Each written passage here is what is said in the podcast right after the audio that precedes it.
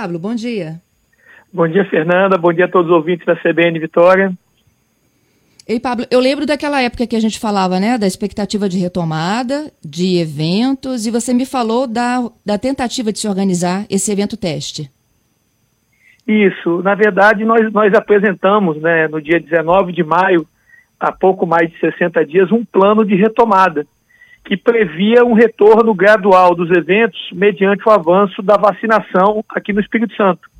Uhum. E nós tínhamos programado, nós solicitamos ao governo do estado por ofício, é, no dia 16 de junho, a realização de um evento teste, ainda no mês de julho, no qual esse evento teste nós tínhamos como principal objetivo colher dados e informações é, sobre o, efe, o, o, o efeito desse evento teste no público que participasse dele. Obviamente que esse público teria que cumprir pré-requisitos sanitários, né?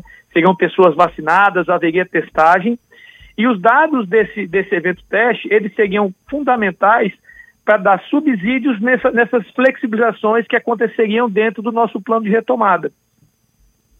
O que, o que nós tivemos, infelizmente, na última sexta-feira foi uma negativa do governo do Estado em relação ao nosso plano de retomada, mas sinalizou que nós poderíamos fazer o evento teste. Porém, para nós, empresários do setor, fazer um evento teste que não seja para dar subsídios a uma retomada das atividades de um segmento que está paralisado há 17 meses, é, não tem sentido. Por isso a decisão da ABRAP de suspender esse projeto que já estava bem adiantado para a realização do evento teste. Tá, eu só não entendi a diferença do que podia e o que pode. Desculpe, o que podia e o que pode em relação ao que? Ao evento teste? Ao evento teste, é. Não na, houve na autorização para o que vocês pediram, mas eles na, é. sugeriram é, outro modelo. Não, na verdade a questão é que o evento teste, o, é, é, o evento teste ele seria realizado na visão dos empresários do setor para trazer informações para que o plano de retomada fosse executado.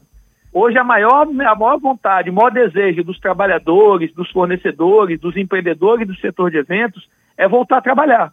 Essa é a maior uhum. necessidade de todos. E o evento teste, ele teria o objetivo de gerar dados que dessem subsídio para que essa retomada ocorresse da forma mais segura possível. A uhum. partir do momento em que o governo do estado nega o plano de retomada e não apresenta uma proposta de, de, de, plano de retomada, de caminho para, que as empresas do setor possam voltar às suas atividades de forma gradual e segura, essa permissão de fazer evento teste que o governo tinha aberto essa possibilidade para os empresários não tem sentido. Entendido. O que seria exatamente esse evento teste, Pablo? Era um show? Esse evento teste seria um show para um público estimado de mil pessoas. Né? Uhum. O mais importante do evento teste é, é a questão do controle de acesso. Quando você estabelece os parâmetros de quem pode acessar o evento, você testa se aquele, aquele padrão de acesso ele é seguro. Então, por exemplo, vai poder entrar no evento todas as pessoas que foram vacinadas ao menos com uma dose da vacina. E todas essas pessoas serão testadas 10 dias após o evento. Então, quando, quando você cumpre o ciclo, né, as pessoas comprovam que estão vacinadas, elas participam do evento, e no final dos, dos 10 dias todo mundo é testado, é possível oferir se daquelas mil pessoas que estavam no evento, se houve infecção ou não, e se houve infecção, qual foi o percentual de, de infectados. E aí Sim. você consegue medir se esse formato de evento ele é seguro, esse, é, houve infecção, não houve, foi com percentual baixo, e aí, em cima do, do resultado desse teste, é possível dar novos passos para uma flexibilização seguindo esses parâmetros que foram testados no evento. Sim. Quem era o apoio de vocês para fazer essa testagem pós-evento e o controle? Não, é, nós já estávamos com toda, toda, todo um plano né, é, é, essa, essa testagem ela tem que ser feita por uma, uma, uma, organização competente, né? então você tem que ter toda a estrutura de testagem. A aferição dos números, nós estávamos é, pesquisando de trazer uma universidade, uma, uma instituição de, de pesquisa para participar desse estudo, para que pudesse ajudar na compilação dos dados. E, e, e, obviamente, que nós, nós também, enquanto a BRAP, a entidade criou um padrão nacional de eventos teste. Ou seja, quem quiser fazer, qualquer regional, qualquer empresa que queira fazer um evento teste, é, tendo a chancela da ABRAP, nacionalmente, tem que seguir uma série de critérios que são básicos para a realização do evento teste. Sem esses critérios, a entidade não apoia. E é muito importante ressaltar que esses eventos testes que acontecerão com apoio da BRAP terão essa auditoria da entidade. Então é tudo, é tudo feito e elaborado para que se tenha realmente um evento teste sério, muito bem organizado e que os dados dele possam realmente trazer informações pertinentes à retomada do setor. Uhum. Então, ó, vocês cancelaram esse de julho, mas não descartam outros. Na verdade, assim, o, o, a nossa posição em relação ao governo do Estado agora foi de recuo.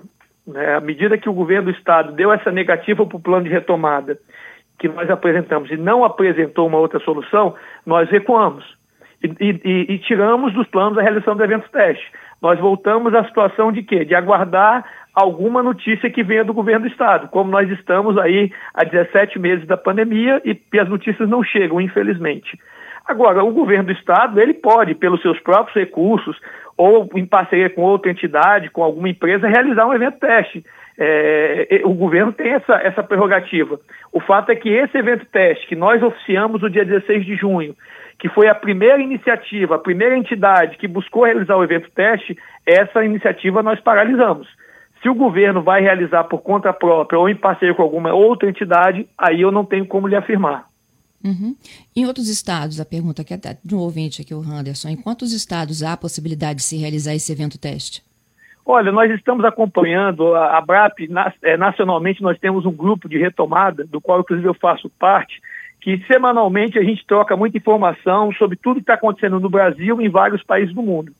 É, nós já temos programação de eventos testes para Santa Catarina, para São Paulo, região metropolitana, São Paulo interior, para Belo Horizonte, Distrito Federal, em várias, em várias regiões do Brasil, do Brasil está havendo movimento para a realização dos eventos testes.